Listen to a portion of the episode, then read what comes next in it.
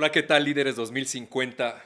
Gracias por acompañarnos en este nuevo capítulo, en este podcast que nace ya hace casi cuatro meses y que ha sido un éxito. Muchas gracias a todos y todas las personas que nos han ayudado a compartir, a dar like, share, rating, etcétera, en Spotify, en YouTube, en Amazon Music, en todas las plataformas. Y bueno, hoy tenemos a tres invitados extraordinarios. Ahorita los voy a presentar. Eh, yo estoy feliz porque hoy es un podcast que decidí que nos enfocáramos al tema del deporte, fitness, como uno de los ejes que yo creo, y a lo mejor alguien de ustedes lo va a desmentir, pero creo que es una buena forma de mejorar el liderazgo empezando por uno mismo, de cómo liderarte a ti mismo, de cómo este, tener disciplina, buenos hábitos y una educación de estándares muy altos que te ayuden siempre a llegar a más, a más, a más y a cuidar los detalles. Gracias por todos los comentarios. Nos pueden escribir en la descripción de YouTube y Spotify que está aquí abajo del programa, lo pueden ver aquí en la descripción y claramente todo lo contestamos como lo he hecho yo personalmente, lo hago con todo el corazón, pues vamos a arrancar. Primero que nada, los voy a presentar, no voy a leer sus biografías porque este es mucho, han hecho muchas cosas y lo que yo quiero es que esto sea más cálido y que ustedes se presenten. Pero bueno, vamos a empezar por las damas primero. Nora, bienvenida. muchas gracias Ricardo, pues súper contenta y aquí empapándome de juventud. Eso, Nora Toledano, bueno, para los que no la conozcan, la pueden googlear y van a ver en Wikipedia y en muchos lugares quién es. Es una mujer que ha ganado muchos, muchos, este, tanto medallas como competencias en el mundo cruzando mares eh, eres una latinoamericana que logró cruzar siete mares, ¿no? Y que está en el Salón de la Fama de los Deportes y es una mujer que sigue vigente hoy tanto dando clases como también con esta idea siempre de mejorar tus estándares de natación. ahorita vamos a regresar contigo, Nora. De aquel lado tenemos al buen Diego, Diego Gibran. Diego Gibran Hernández. Muchas eh, gracias. Ex estudiante de nutrición, si no me equivoco. Sí, estuve nada más este, dos semestres en nutrición. La verdad es que me salí pues por cuestiones personales y para ponerle atención en otros aspectos de mi vida. Probablemente en un futuro lo retomo, pero por el momento nada más estoy siendo un atleta. Es un cuate, porque me atrevo a llamarlo cuate. cuate, que conocí un amigo, brother, en el gimnasio y cuando lo vi dije, este cuate trae algo porque no es del promedio, carga pesos extraordinarios, tiene una disciplina y una técnica, eh, los que sabemos un poco de este deporte de lifting, de pesas, este, muy precisa. Y bueno, de este lado tenemos a Ian García, que bueno, Ian tiene una trayectoria increíble, este, estudió conducción en el CEA, te graduaste en 2021, si no me equivoco. Así es.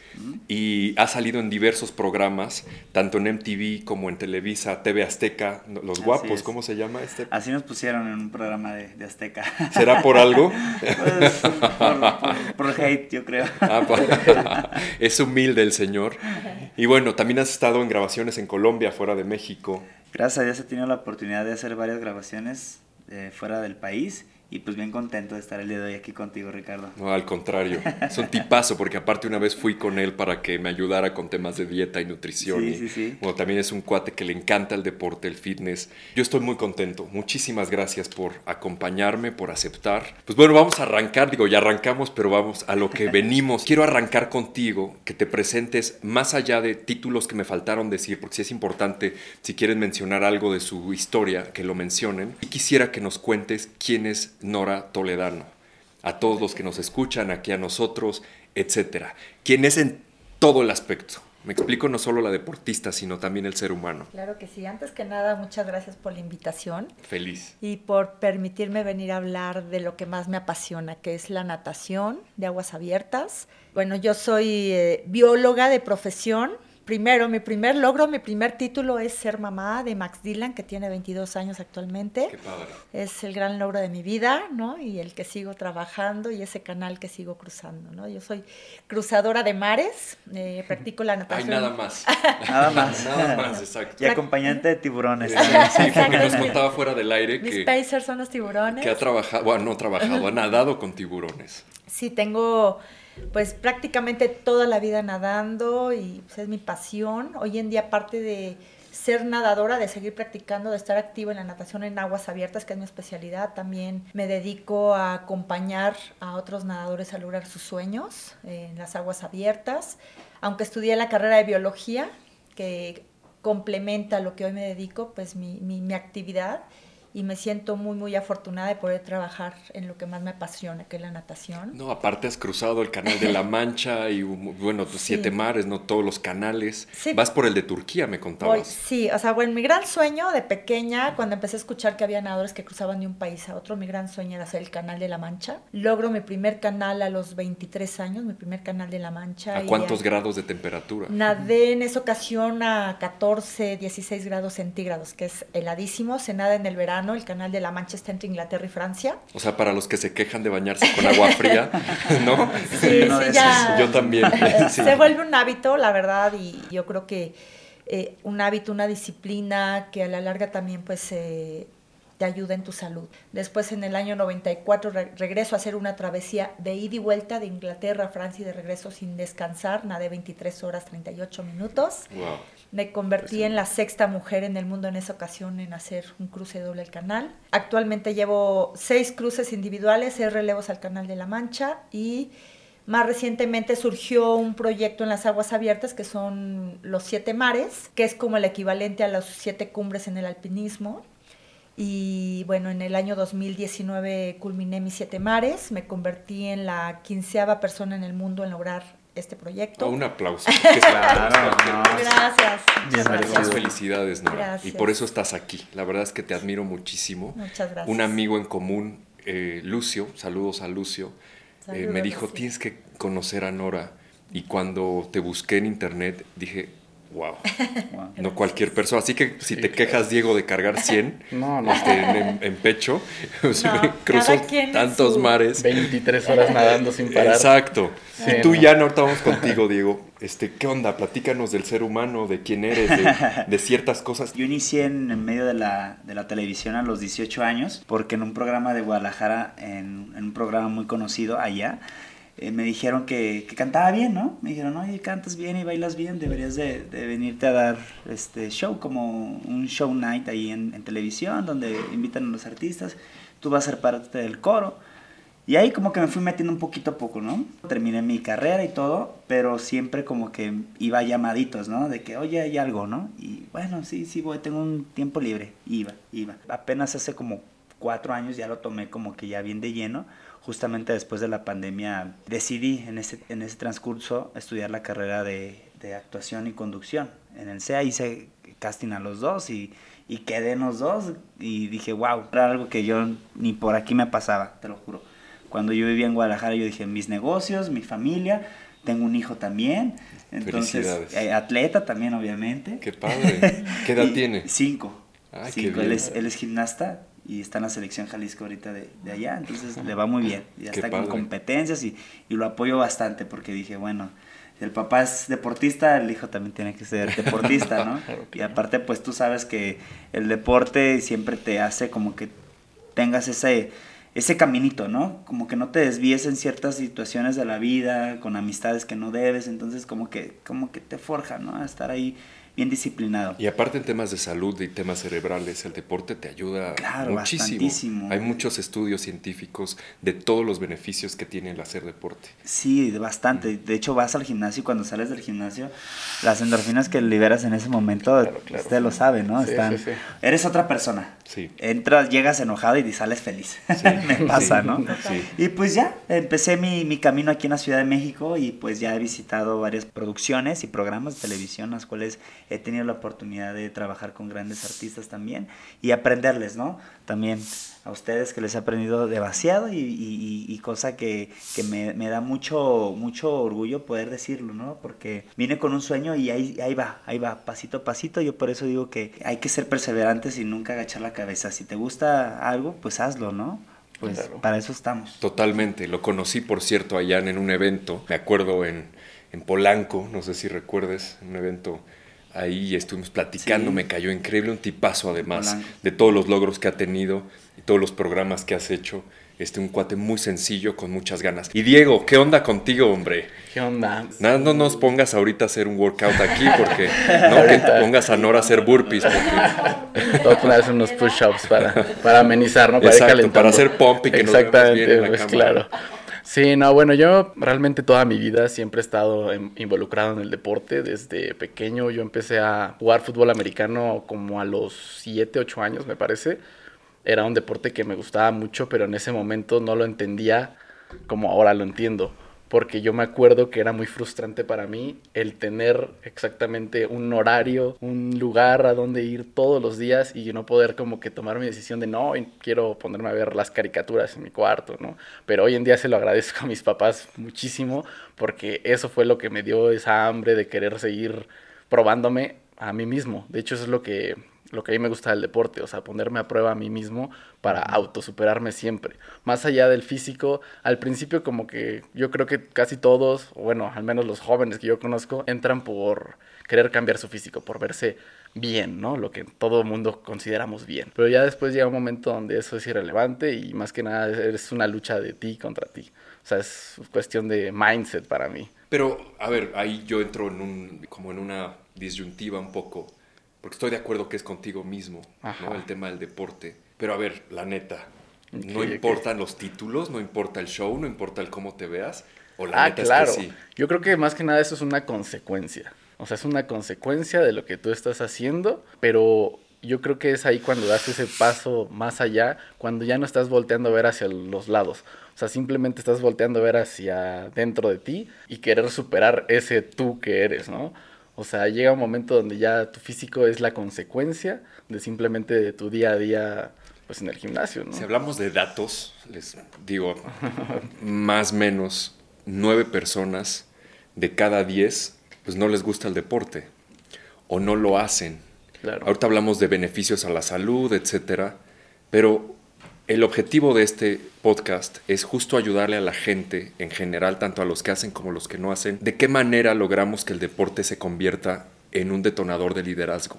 Y pensemos en liderazgo como esa capacidad que podemos tener de impactar a otros, in- independientemente del título que tengamos, ¿no? Si, si eres gerente, director, dueño o, o- o un empleado, lo que sea, puedes ser líder con cualquier persona.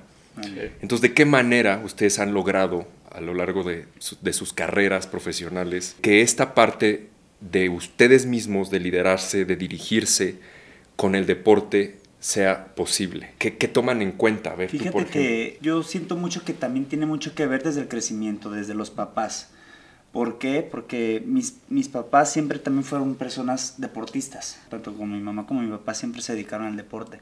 Entonces yo crecí, ¿no? Como con esa visión de, de ver a, a mi mamá que todos los días se levantaba temprano. A mí me emocionaba mucho despertarme temprano para acompañar a mi mamá a hacer ejercicio. Entonces, como que ya se me hizo un parte de mi vida, es un hábito, ¿no? Que se te hace ya dependiendo ya cuántos años lleves haciendo ese ejercicio. Ya es una disciplina que ya desde chiquitos yo pienso que, que ya traen. Pero hay personas que también lo hacen ya, ya, este, ya hasta de, ya grandes, ¿no? O sea, yo tengo pacientes que nunca han hecho eh, ejercicios en, en su vida. Entonces, me da mucho gusto cuando la gente llega con esas ganas de querer, este, pues motivarse, ¿no? Hacer un deporte. Entonces yo les digo, mira, todo está en ti. Todo está en, que tú quieras lograr un objetivo y a donde tú quieras llegar. Si tú quieres bajar de peso, hazme caso dos meses. Si vas a ver que en esos dos meses tú te vas a enamorar de, la evolución que vas a tener, tú solito te vas a seguir. Tú solito vas a guiar ese camino y vas a decir, ah, ok, me gusta lo que estoy viendo. Es cuando empieza a cambiar ya tu, tu disciplina, tu forma de ver el ejercicio. Pero ¿en qué momento ustedes mentalmente deciden seguir? Porque hacer ejercicio para las personas que no lo hacen sí requiere un tema de muchísima energía, de soportar el dolor, de de repente ya tu cuerpo no puede, ¿no? Ya hay días que uno no- ya no quiere y tiene que hacerlo. Ah. En tu caso, nadar 23 horas, ¿de dónde sacas fuerza? Entonces, ¿qué pasa en ustedes, en su pensamiento o en su cuerpo? ¿Cómo lo pudieran decir a quien nos ve y escucha? Bueno, a ver, yo retomando un poco las palabras de Diego, ¿no? No es de cómo te veas, sino de cómo te sientes, ¿no? Si te sientes bien, si te sientes con energía, si te sientes saludable, si te sientes realizado haciendo tu ejercicio o más que el ejercicio realizando tu objetivo, tu sueño, ¿no? Y en mi caso, pues yo creo que es esa transformación, la que decías, cuando empiezas a hacer ejercicio y empiezas a sentir esas endorfinas y empiezas a sentirte bien, cada vez mejor. Y aparte de eso, pues sí, o sea, sí hay que pagar un precio por por estar ahí y por ser mejor, ¿no? No solo ser mejor físicamente, ser mejor espiritualmente, ser mejor mentalmente. Y, y, pues bueno, ese precio es algo, movernos un poquito de la zona de confort, que a veces nos cuesta trabajo el primer día empezar, la primera abrazada, el primer paso, pero poco a poco vas agarrando ese vuelito y, y te das cuenta ya, es, ya estás este, encarrerado. Yo te podría decir, sí ha habido en mis cruces algunos momentos en los que digo, ¿qué hago aquí? ¿No? O sea, con frío, con hambre, con sueño, con dolor muscular, pero el tener en mi mente ese objetivo que quiero lograr, e-, ese sueño, en quién me quiero convertir cuando toque la otra orilla, eso pues es como mucho más fuerte que un dolor pasajero, ¿no? E-, en mi caso pues es eso, pero todos tenemos en la vida canales que cruzar, hablando metafóricamente, y, y el poderlo transmitir, el poder inspirar a otra persona a que vaya por sus canales, digo, para mí, pues es parte de, de hoy en día, ¿no? Como esa motivación o ese ejemplo que tú decías, ¿no? De, de como líder, a lo mejor, no sé. ¿Y cómo, cómo relacionan el deporte con su éxito como personas? O sea, ¿qué elementos del deporte para ustedes son importantes que digan, este, Ricardo, Nora, Diego, etcétera, Jan? Esta parte si alguien hace deporte te lleva a esto? ¿Qué es relevante para ustedes? Pues mira, para mí, este, principalmente las personas que son deportistas tienen una cualidad muy específica que es que tienen fuerza de voluntad, ¿no? O sea, partiendo de la fuerza de voluntad, el, como dicen, aguantarse pequeños malestares en cualquier aspecto para poder llegar a un, este, a un objetivo, ya desde ahí es un punto donde ya creo que estás por encima de un promedio de personas. Ya de ahí las consecuencias de las que hablaba hace rato del deporte te atraen que mejore tu autoestima, seguridad. Pero dijiste algo y tú también, Nora, y tú también, Jan, que quiero llegar al punto medular así como picarle a la herida. Está muy padre y muy fácil decir fuerza de voluntad. ¿Cómo nace la fuerza de, la de voluntad? para nosotros que amamos esto, por la razón que sea el objetivo final, el autoestima o el cuerpo, porque puede haber gente que sí diga yo lo hago por cuerpo y también se respeta, ¿no? O por salud. ya la consecuencia, el impacto es otra cosa. Pero hay gente que no puede. Hay gente que va un día, está dolorida, al otro día ya en su vida vuelve a ir. Y entonces esa fuerza de voluntad, ¿de dónde sale? Lo que te comentaba ahorita, ¿no? Que cuando empiezo a ver ciertos cambios, es como que me empiezo a enamorar del deporte que estoy haciendo.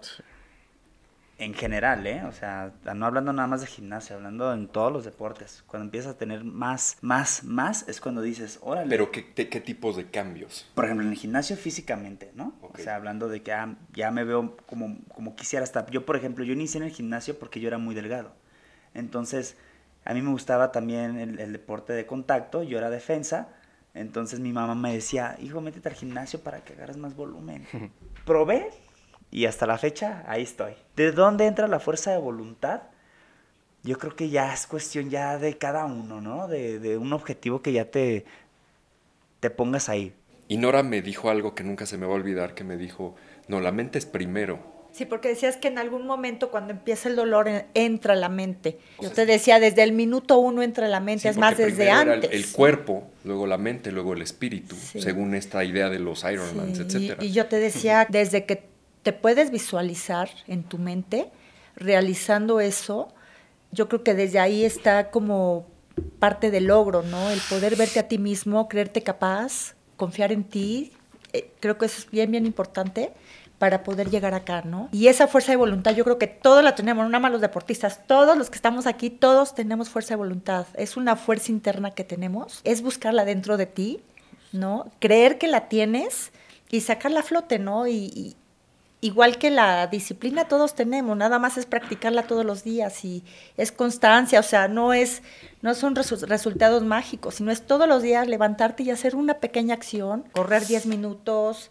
al siguiente día 15, al siguiente 20, y ir poco a poco, porque también si nos queremos comer todo el pastel o todo el cruce en, en, no sé, en una hora, pues no, no es poquito a poco, ir gradual. Para ver resultados en este mundo es de largo plazo. Siempre. Todo se necesita tiempo.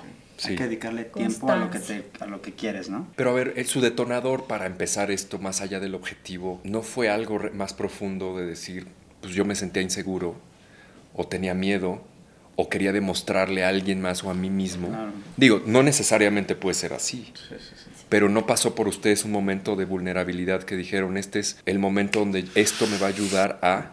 Porque es justo esa parte donde yo quiero encontrar a la gente que no lo ha hecho o que dobla las manos en el camino de cómo entonces lograr eso. ¿Pasó algo en algún momento en sus vidas que, que sí les provocó que el deporte entonces fuera su salvación o no? En mi caso, el, el deporte lo, lo tomé por lo que te comenté, que necesitaba yo más masa muscular. Ya lo traía, ya hacía ejercicio. Pero era gusto o era inseguridad. No, era, era algo que yo quería hacer.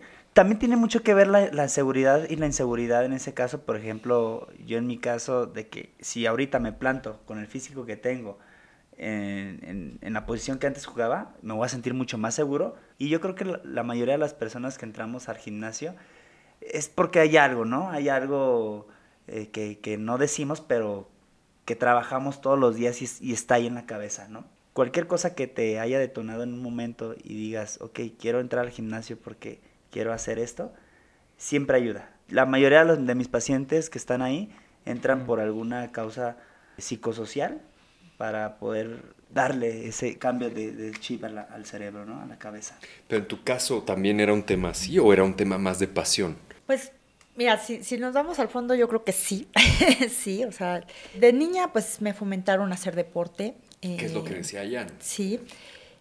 Para platicar, casi no lo platico, pero mis papás desde yo, niña eran separados. Mi papá fue olímpico, ¿no? Y yo viví con mi mamá. Entonces, después de muchos años de hacer deporte y querer sobresalir y destacar y hacer cosas grandes en el deporte, pues yo descubrí que en gran medida era también para llamar la atención de mi papá, ¿no? Digo, afortunadamente elegí ese camino, ¿no? Llamar la atención de manera positiva con una actividad saludable y en el deporte y destacar y más. Lo logré, pero llega un momento en mi vida en el que digo, esto lo tengo que hacer por mí, por nadie más y para mí. Y aparte lo has hecho no bien, extraordinario. gracias. Está impresionante lo que has logrado. Gracias. Porque aparte, yo platicaba con Nora, y si me permites decirlo, hablábamos de ciertos paradigmas y estereotipos. No eres una mujer de un 80, ¿no? Ni espaldona. Ni espaldona como Michael Phelps. de aquí con los Exacto, chicos. ya tienes dos maestros. Sí, ya lo estoy Es pensando.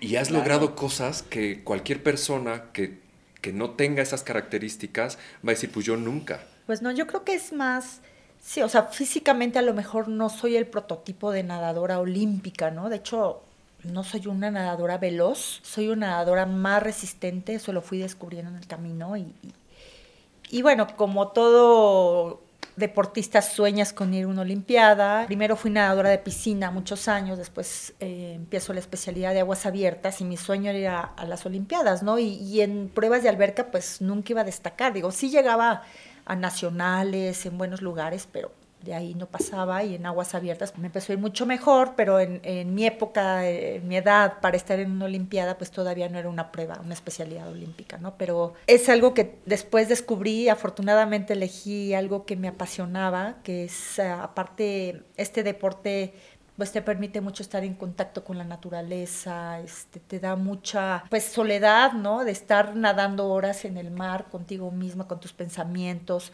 con tus miedos, con tus dudas. Y claro que sí, o sea, a mí me preguntan, me han hecho muchas veces la pregunta de, ¿y no te da miedo meterte al mar con tiburones de noche, con De noche. oleaje, con corriente? Sí, o sea, claro que me da miedo, ¿no? Este, pero para mí es un reto es superarme, en ese sentido, superar los miedos. Y aparte te da muchísima seguridad, ¿no?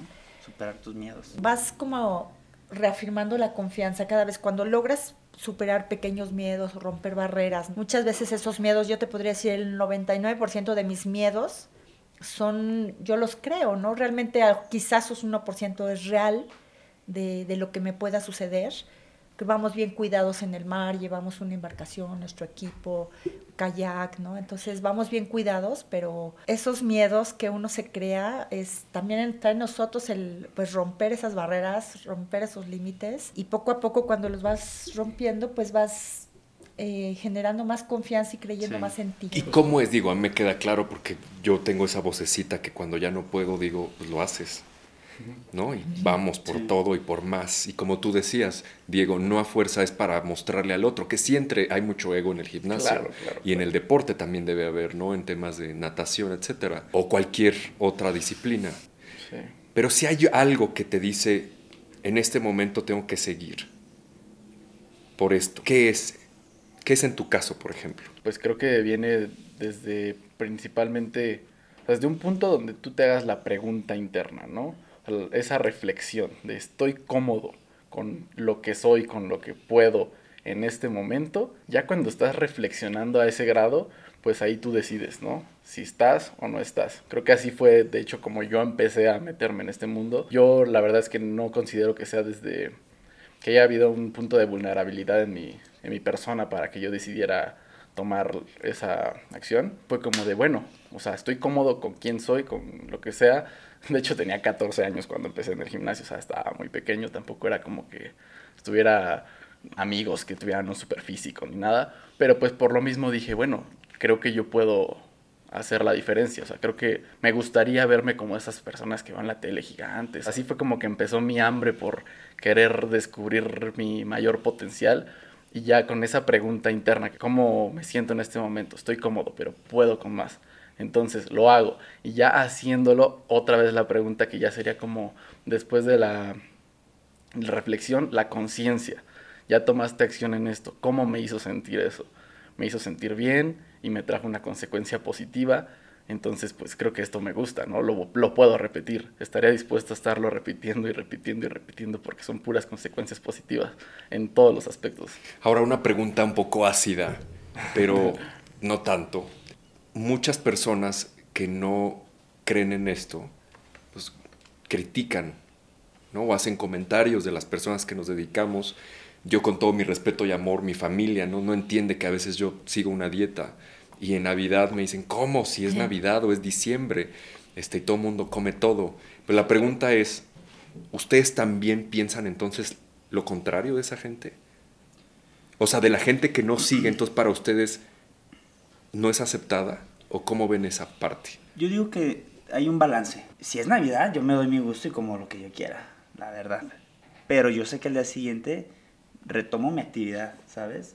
Entonces, muchas veces para no volverte loco en este deporte, sí necesitas tener ciertos meal. Hay unos que lo hacen el domingo, el sábado, el, el día que quieran, pero sí se necesita un poquito de, de, ese, de esa comida libre para que tu, tu cabeza diga, ah, ok, me lo merezco porque hice todo el trabajo de la semana, lo hice bien. Y depende también el objetivo que tengas, está bien. Por ejemplo, tengo pacientes también que no se dan ni un día de descanso. ¿Por qué? Porque son competidores de alto rendimiento y de eso viven. Pero también estamos hablando de personas que ya están en otro nivel. Sí, un nivel O sea, muy alto. Sí se necesita, en el cerebro sí se necesita un poquito ahí la, la cuestión de me lo merezco, ¿no? Porque ya trabajé durante la semana, me, me voy a fregar una hamburguesita o lo que te guste. Pero a ver, la pregunta así directa es, ¿ustedes están en contra de la gente que no hace deporte? Yo no. Yo respeto, ¿no? Son Claro. elecciones de cada quien, de, de- así de- deciden que sea su vida.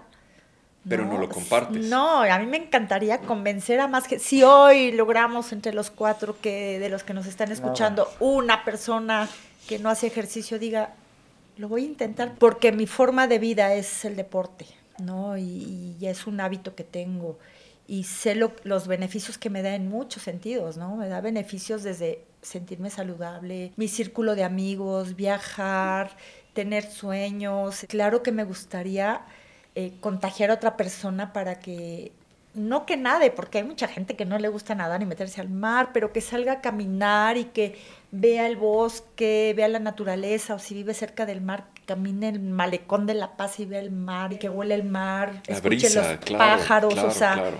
es increíble, ¿no? Entonces, no es que no esté de acuerdo, al contrario, a mí me gustaría más bien que vengan a hacerlo. Esta otra pregunta que hacías, ¿no? ¿Qué es lo que te mueve? Y me quedé pensando, cuando estoy en medio del mar y dices, ya no puedo dar una abrazada más, tienes que tener muy claro por qué estás ahí. Yo en medio del mar o ellos cargando un peso muy fuerte, o cada quien en lo suyo, ¿no? Como, ¿qué es lo que me mueve para dar 10 brazadas más, ¿no? Cada quien tenemos nuestros motores, a lo mejor uno de mis motores es sentirme una mexicana en medio del mar, aunque esté en la nada. Sé que hay gente y hay amigos que saben que estoy cruzando un océano.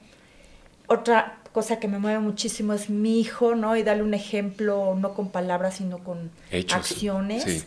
Eh, demostrarle, pues, que cada quien los sueños que tenga, pues, bracear hasta conseguirlos. Me quedé un poquito en eso, pensando, ¿qué es lo que me mueve? A dar 10 brazadas más, a tener muy claro por qué estoy ahí y a dónde quiero llegar. ¿no? Qué padre. Es lo que yo diría. ¿Y en, tu caso, Diego, tú estás en contra? Pues en contra no, porque digo, como el dato que acabas de dar de que 9 de cada 10 no hacen ejercicio, pues imagínate si estuviera en contra, ¿no? Tendría que estar en contra de demasiada gente.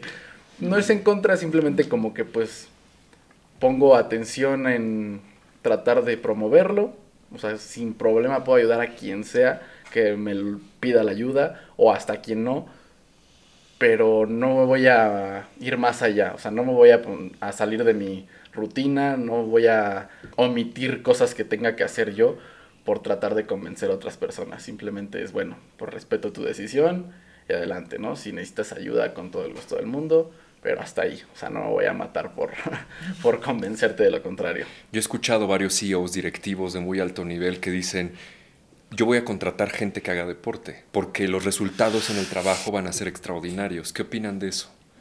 Yo sí estoy de acuerdo, porque el deporte te crea hábitos, te crea ser una persona disciplinada, ser una persona constante, ser una persona más regular quizás en tus emociones, ¿no? El tener como una forma ya de buscar objetivos. Sí creo que una persona que hace deporte y aprende esos hábitos, no solo los haces en el deporte, los aprendes a aplicar en otras áreas de tu vida. Pero cuando dices emociones, lo dices y estoy asumiendo por la tolerancia en tu caso de soportar tanto dolor, tanta presión, que cuando llega una persona que te grita, entonces tú ya eres más tolerante o a qué te refieres? Pues, eh, bueno, el deporte te enseña muchas cosas, ¿no? Desde trabajar en equipo, por un ejemplo.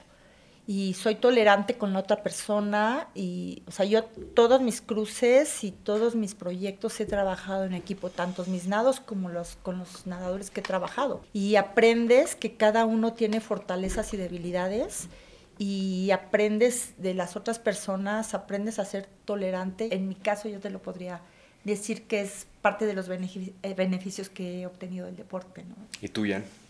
Claro, yo digo que ese CEO tiene toda la razón. yo también comparto, hasta cierto punto, porque hay gente que no lo hace y es muy talentosa es también. Claro, claro. Pero sí te dice, ¿por qué? Llama la atención, ¿no? Es como que un factor, ¿no? Que dicen, hace deporte, obviamente tiene cambios, es disciplinado. Tiene buenos estándares. Tiene buenos estándares, se ve bien, da buena imagen. Es importante también, hay que hablar de eso. Claro, entonces, desafortunadamente o afortunadamente... Tiene buena salud también. Claro, y se siente bien y anda todo dar y anda con oficina, en oficina feliz. Y aparte le puede transmitir eso a los demás. La imagen te abre puertas para ciertas situaciones. Y la imagen me la dio el deporte, ¿no? Desde chico. ¿Tú opinas lo mismo? Sí, yo creo que sí, el deporte te, da muchas habilidades, ¿no? Que te pueden ayudar a desenvolverte en cualquier aspecto, en cualquier empresa, en lo que sea. Como, como lo comentan, ¿no? O sea, la disciplina, el que tengas buenos hábitos y hasta en cuestión de salud. O sea, una persona está comprobadísimo, ¿no? Que una persona que realiza deporte, pues, en cuestiones mentales, o sea, está más desestresado, o sea, sacas tus demonios ahí en, en el famoso santuario, como le llamo yo. o sea, realmente sí, para mí es cambia totalmente mi día si después de hacer ejercicio me entra la frustración si no lo hago, o sea, me siento muy diferente, como menos, duermo mal, no tomo agua. Ya desde ahí es una cadenita, para mí son cadenas de cosas. Si entreno, automáticamente me da hambre. Después de comer, me da sueño. Exacto. Entonces es como que una cadena de cosas que te hacen pues ir por un camino saludable. Hay cosas que cuando uno no tiene una buena disciplina o buenos hábitos, te van a llevar a ciertos vicios también. ¿no? Y también es una forma de prevenir, es una forma de ayudarte a que no caigas en ciertas cosas también negativas. E- evitas pensamientos cuando estás en el deporte y, y te ayuda a controlarte. ¿Qué opinan al respecto? ¿A ti te ha tocado casos así, extremos, de gente? Con los nadadores que he trabajado, pues ya son nadadores que ya Profesionales. ya llegan hechos, la verdad. O sea, la gran mayoría llegan con un sueño o con un proyecto y de ahí pues trazamos cómo lograrlo, ¿no? Pero sí ha llegado nadadores o que quieren incursionar y también es muy bonito, ¿no? Con, con los que están empezando, el, el poder irlos acompañando en ese crecimiento y en esa transformación. Hablábamos fuera del aire que importa mucho la genética para obtener resultados también y para dar el, pues el 500%, la alimentación y luego el workout o el ejercicio. ¿Qué opinan al respecto? por supuesto va a ayudar, ¿no? En algunos cosas, si vienes de padres deportistas o, ¿no? Muy fit. Pero Pero tampoco es una barrera. No, no, tú eres tú un claro ejemplo de... Exacto, tú, que tú decías, no mido un creas, y 80. tú pones tus condiciones, o sea, tú vas creando ese, pues sembrando tu campo, ¿no? No necesitas este ya tener el campo sembrado, tú lo vas, a- aparte eso es lo bonito también, ¿no? El poder tú ir este diseñando tu propio camino y no necesitas así tener genes perfectos. Perfectos. Siempre he dicho, el ejercicio va a vencer la genética. ¿Qué porcentaje de la población va a llegar a ser olímpico? El resto de nosotros, de los seres comunes y corrientes, o sea, hacemos ejercicio y deporte por un bienestar, por un hábito, por disciplina. Por Que así debe de pertenecer, ser. por Por pertenecer. Entonces, también. Eso no lo va a decir tu genética, eso lo determinas y lo decides tú. Aquí entra la mente y, muchas veces otras capacidades que tienes pueden balancear o, o- o sustituir o complementar cuando no tienes toda la genética, cuando no tienes todo el físico. A lo mejor te lo hablaré en mi caso, ¿no? Yo no soy pues tan fuerte, tan alta, tan lo que quieras, pero pues sí con muchas ganas, muy entrona. es Eres una un mente- ejemplo de mujer y de ser humano. Y Ay, no lo digo yo, yo creo que están de acuerdo Claro, aquí, Diego y claro. que no cualquier persona logra lo que tú has logrado y eso es de Muchas admirarse. gracias. Yo lo que les puedo recomendar es de que se pongan una meta de, por ejemplo, empezar con ir al gimnasio unos tres días a la semana. Empezar a hacer tres comidas y dos colaciones ligeritas. Y poco a poco. El primer mes que se la lleven así. El segundo mes van a ver el resultado. Y ahí, ahí ustedes ya van a decidir si van a querer seguir o ya no van a querer seguir. Yo les prometo que en el tercer mes que ustedes se hagan ese, ese propósito, lo van a, Van a ser otros. lograr. Claro que sí, yo se los firmo. ¿Tú qué opinas, mi buen Diego? ¿Qué le Pues dices yo a creo toda que un consejo muy que a mí me ha servido mucho en lo personal es este enamorarme de los procesos, no ver solamente la meta, ¿no? Porque al final del día vivimos en una vida de procesos tras, proceso tras proceso. Entonces hay que enamorarnos del proceso y ser realistas también, no voltear a ver a todos lados siempre, sino voltear a ver adentro porque es como si yo no sé, me comparara con un Olimpia que mide 1,90 y pesa 130 kilos, pues realmente por mi genética, como comentábamos, mi estatura, mi ser como tal, no podría yo llegar a, esa, a esas dimensiones, ¿no? Entonces, pues ser realista, qué quiero conseguir, cómo me siento en este momento y el día a día disfrutarlo, o sea, poner atención en esas pequeñas cositas que nos hacen sentirnos vivos. Me encanta que hables de ese proceso porque siempre para llegar a algún objetivo, claramente hay que seguir ciertos pasos, que hay atajos también, Claro. pero sí es importante que los pasos se cumplan y tengas una ruta crítica, porque eso es importante cuando hablamos de deporte y de temas de liderazgo, no es como una varita. O sea, claramente se necesita trabajar. Se Sí. necesita pasar de la visión a la ejecución y la ejecución debe tener un plan. Y ese plan, si lo haces bien y lo ejecutas bien, va a tener resultados. ¿Y tú con qué cierras, Bueno, Nora? primero coincido totalmente eh, con Ian en ir progresivamente, ¿no? Y no querer dar pasos enormes. Comerte todo el pastel. Y decías los procesos, ¿no? El disfrutar el camino y el fin. La ¿no? preparación. La preparación y también, pues, igual, el, ya al llegar a la meta es como la cereza del pastel. Pensar qué estoy dispuesto a dar o qué estoy dispuesto a dejar o qué estoy dispuesta a moverme de mi zona de confort transformarte en esa persona que quieres ser, balanceada física, emocional y mentalmente. ¿no? Qué Este, padre. Cuando nace este propósito mío de Líderes 2050, lo que dije fue yo quiero llevar al programa gente que sea un ejemplo a seguir. Y ustedes lo digan o no por su humildad, pues son personas que son ejemplo para muchos, para muchas. Y que indirectamente o directamente ejercen liderazgo, tienen esa influencia o esa capacidad de transmitir algo positivo a través del deporte. Muchísimas gracias por acompañarme aquí en Líderes 2050. Está en la descripción todos nuestros datos, Líderes 2050. Les mando un muy fuerte abrazo. Nos vemos en el próximo capítulo en Líderes 2050, que es un podcast que, como saben, es elevar el estándar de líderes que necesitamos hoy y para las próximas tres décadas. Yo soy Ricardo Enríquez Duarte y un fuerte abrazo a todos ustedes. Gracias. Gracias. Gracias. Gracias.